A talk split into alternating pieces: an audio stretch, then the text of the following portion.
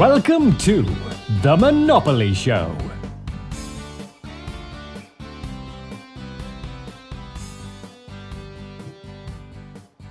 ¿Qué es un activo verdadero y qué es un activo falso? ¿Acaso el Bitcoin es un activo verdadero? ¿Por qué personas como por ejemplo Warren Buffett, su socio Charlie Munger y por ejemplo Mark Cuban dicen que el Bitcoin no tiene nada de valor y no es una inversión de verdad? En este episodio vamos a estudiar las diferencias que existen entre un activo real, es decir, un activo que produce flujo efectivo, y un activo falso, es decir, un activo que no produce absolutamente nada. Vamos a comenzar viendo primero qué es un activo real. Entonces, por ejemplo, los activos reales tienen dos características principales. Producen flujo efectivo y su valor intrínseco lo determinan los ingresos que genera. Entonces, por ejemplo, algunos, algunos ejemplos de activos reales son los bienes raíces que producen ingresos, las acciones de compañías rentables, eh, algunos negocios, por ejemplo, un negocio que, que comienza y que genera ingresos, y los bonos. Los bonos son deuda, por ejemplo, del gobierno, corporaciones, deuda que generan pues cierta rentabilidad. Esos son ejemplos de activos reales. Son reales porque cumplen con las dos primeras características, producen flujo efectivo y tienen un valor intrínseco que no lo determina el mercado y la opinión de otras personas, sino los ingresos que genera el activo mismo. Por ejemplo, cuando compras una granja o un edificio de apartamentos, no te la vas a parar todo el día mirando los precios y las cotizaciones para ver cuánto ha subido o bajado el precio. Los que tienen bienes raíces saben pues que así no es como se hacen las cosas en los bienes raíces. Eso no, no tiene relevancia ver las cotizaciones todo el día, ver si ha subido un poquito, si ha bajado.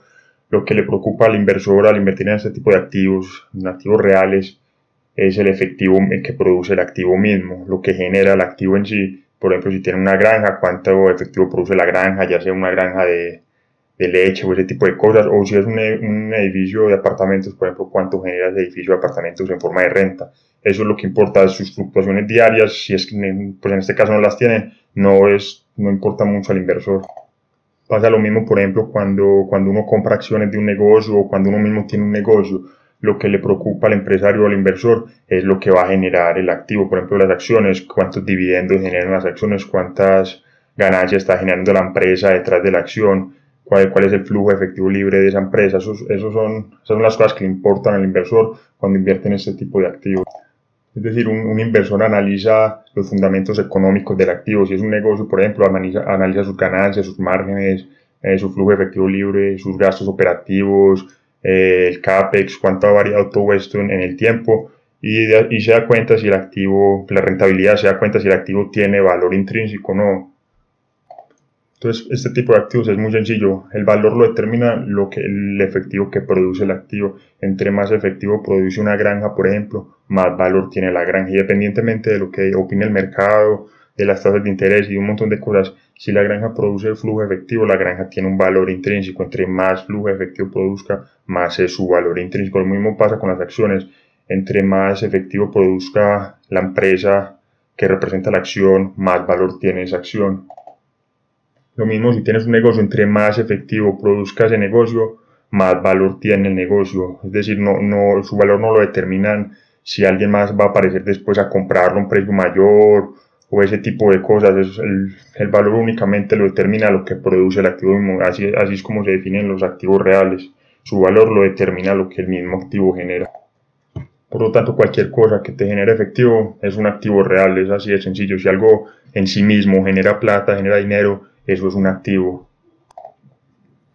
Vamos a analizar ahora cómo son los activos falsos, cómo se caracterizan. Entonces, por ejemplo, los activos falsos es todo lo contrario de los activos reales, no producen nada de flujo efectivo y la única manera de obtener una ganancia con un activo falso es vendiéndoselo a alguien más tonto a un precio mayor. Eso es básicamente cómo funcionan los activos falsos. Entonces, por ejemplo, hay muchos ejemplos de activos falsos. Los más conocidos últimamente son la burbuja que se está desarrollando con las criptomonedas todos esos son activos falsos porque no tienen un valor intrínseco, no generan nada de efectivo. La única forma de ganar plata, por ejemplo, con un Bitcoin es vendérselo a alguien a un precio mayor. Por ejemplo, otros ejemplos, por ejemplo, serían los bienes raíces que no producen ingresos. la casa propia, por ejemplo, de una persona es un activo falso, no produce flujo efectivo, es más, es un pasivo.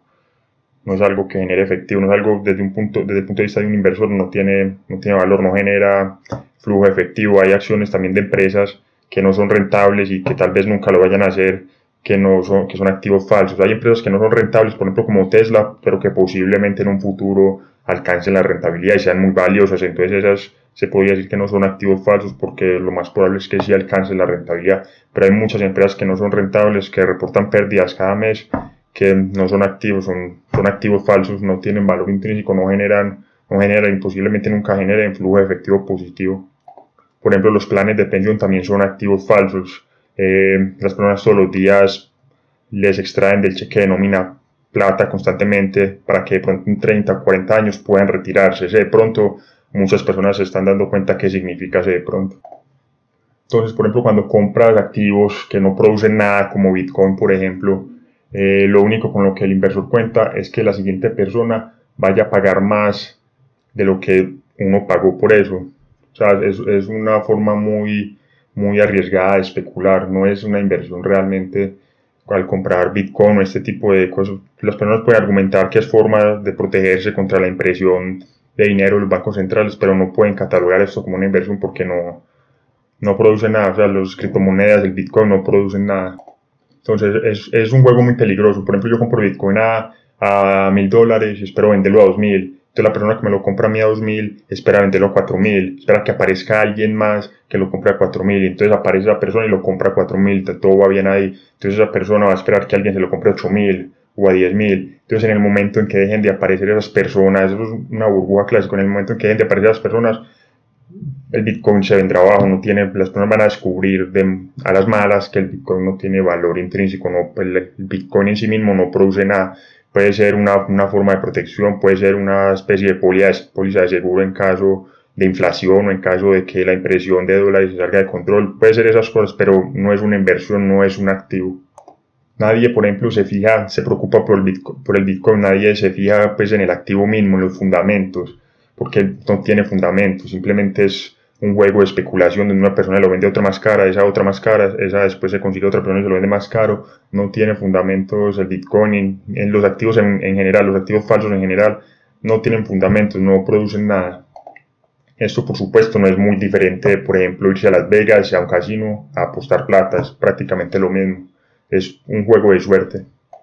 Y así es como se producen las burbujas. Las burbujas no son más que personas comprando cosas que que creen que son activos, es decir, activos falsos, esperando vendérselas a alguien más caro, activos que no producen nada. Así es como se forman todas las burbujas que se han formado en la historia, prácticamente se basan en esto, en las personas comprando cosas que creen que tienen valor, pero no tienen valor porque no producen nada y esperando venderlas más caras.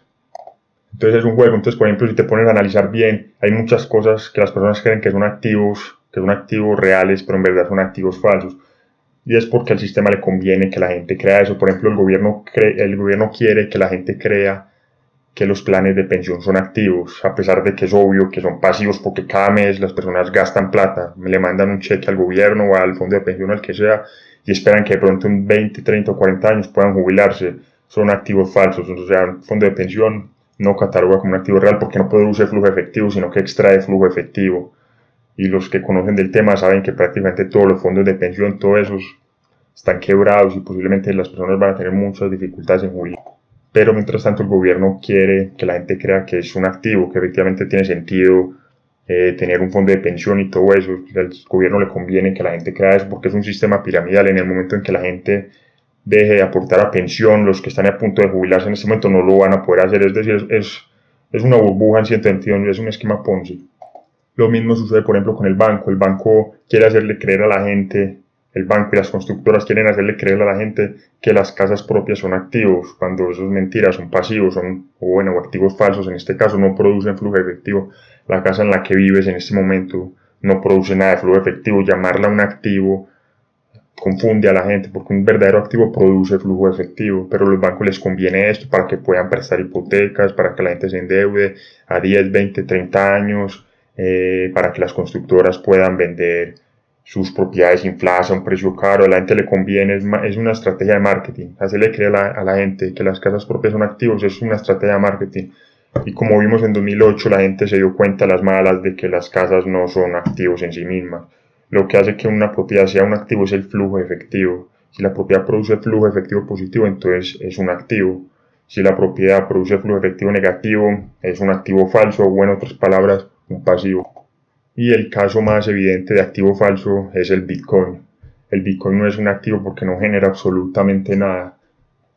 Las personas que compran Bitcoin no están invirtiendo realmente, están especulando, están esperando que alguien más aparezca y les compre un precio mayor. Y esto, y esto se prolonga y se prolonga, más personas comprando, esperando vender un precio mayor y así, hasta que la burbuja inevitablemente estalle. Entonces, ya que vimos los activos reales y los activos falsos, les voy a mostrar el mayor activo falso de toda la historia del planeta prácticamente, que ocurrió en Holanda, como pueden ver en esta gráfica.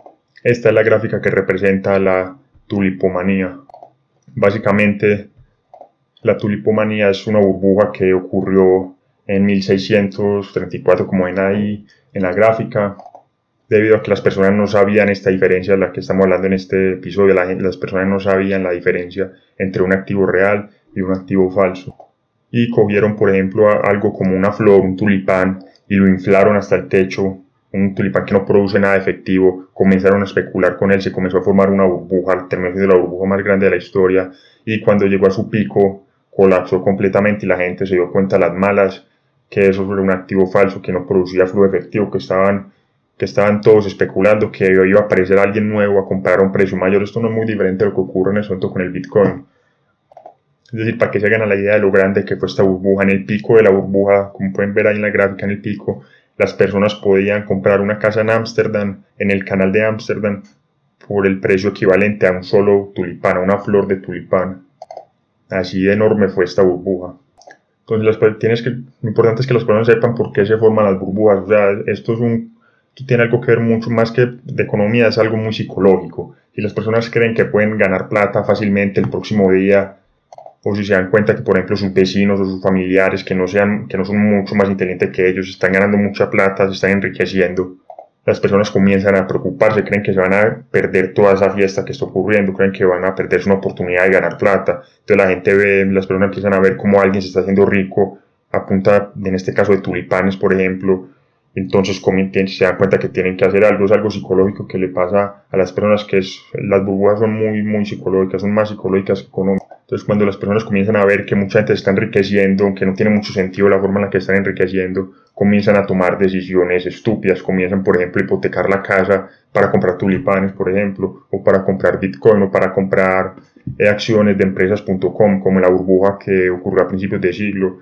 donde empresas solamente porque tenían al final .com, la palabra .com, que nunca tenían, que no tenían clientes ingresos, prácticamente tenían pérdidas cada mes, se estaban valorando en millones de dólares y las personas aceptaban estas valoraciones porque era una especulación, era una burbuja. Las personas creían que de pronto en un futuro alguien, estas empresas podían volverse rentables o alguien más iba a comprar las acciones que ellos compraron a un precio mayor. En 2008 pasó, por ejemplo, algo similar con, con los bienes raíces. Las personas creyeron que los bienes raíces siempre iban a subir, que era imposible que bajaran. Entonces empezaron a comprar bienes raíces, a refinanciar, a hipotecar, volver a refinanciar, a hipotecar, a venderlos a un precio mayor, empezó, se empezó a cocinar una burbuja y, y después terminó ocurriendo lo que ocurrió, una crisis financiera a nivel mundial. Lo mismo con las, con las, con la subprime, con toda esa titularización que se hizo de las hipotecas que terminó destruyendo prácticamente a Italia, Grecia, España, Estados Unidos estuvo al borde, la crisis que hubo después en el 2011 de la zona euro. Entonces, eso son burbujas por personas que no conocen la diferencia entre un activo real, es decir, un activo que produce flujo efectivo, y un activo falso, un activo que no produce nada. Los bienes raíces solo son activos reales y producen flujo efectivo, si no, son activos falsos. El Bitcoin no produce flujo efectivo, es un activo falso. Los tulipanes no producen nada de flujo efectivo, no producen ingresos, es un activo falso una empresa.com que no tiene nada de ingresos es un activo falso porque no produce nada y posiblemente nunca produzca nada. La gente se dio cuenta de esto a principios de siglo. Todo lo que no produzca flujo efectivo es un activo falso. Pero las personas al no conocer esta diferencia terminaron estando involucradas en burbujas enormes y posiblemente perdiéndolo todo. Entonces seguramente se estaban preguntando que por, que por qué no incluimos al oro, la plata aquí, el oro y la plata tampoco producen nada. Es porque el oro y la plata no son realmente inversiones tampoco son commodities. Muchas personas lo llaman commodities, otras personas lo llaman inversiones.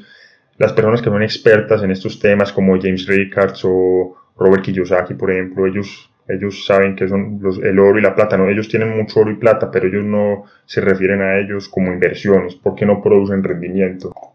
Es decir, por definición, una inversión o un activo real es algo que produce un rendimiento, una rentabilidad, algo que produce flujo efectivo. ¿Y por qué produce una rentabilidad? Porque hay riesgo. Cuando una persona invierte en bienes raíces existe el riesgo de perder dinero, existe el riesgo de lidiar con inquilinos, existe el riesgo de que haya un terremoto y colapse todo, es decir, hay riesgos.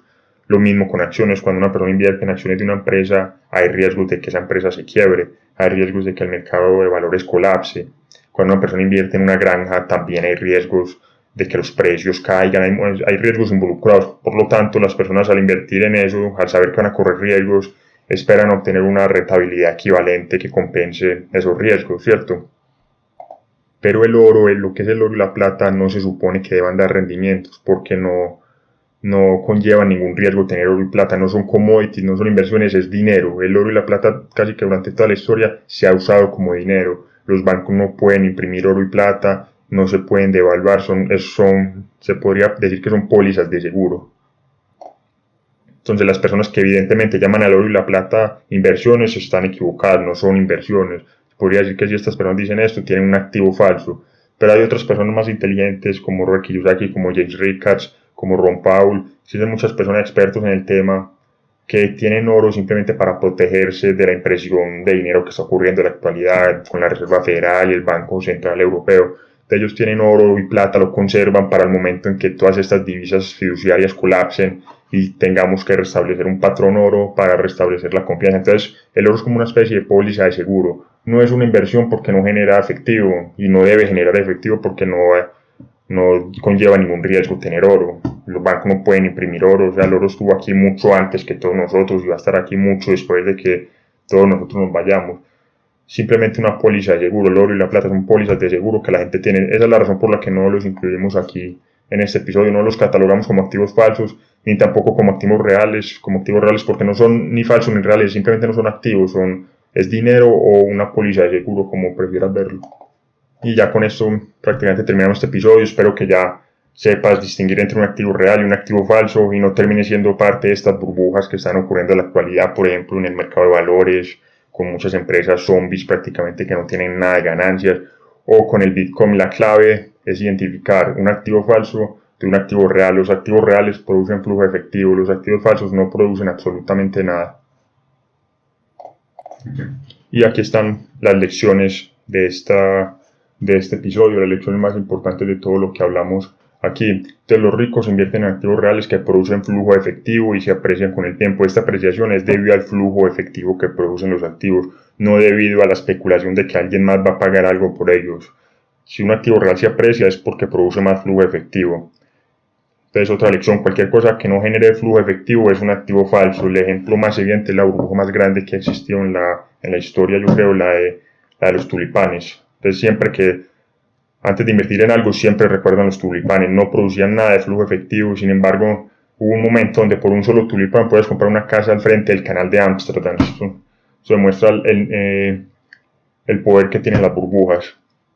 Y la única forma con la que puedes ganar dinero, por ejemplo con, con el Bitcoin, que es un activo falso, es vendiéndole a alguien más a un precio mayor es básicamente un juego de quién vence a quién, de quién entra primero al mercado y quién entra después a comprar un precio más caro. No es muy diferente de ir a Las Vegas. La próxima vez que vayas a invertir en un activo, siempre pregúntate si, pregúntate si es un activo real o es un activo falso. Y cómo saberlo, el flujo efectivo. Dependiendo de dónde fluya el efectivo, sabes si es un activo real o un activo falso. No tiene nada de malo comprar Bitcoin, por ejemplo, comprar o comprar acciones con la esperanza de venderlas más caras. Eso es especular no tiene nada malo especular, lo importante es no confundir nunca invertir con especular.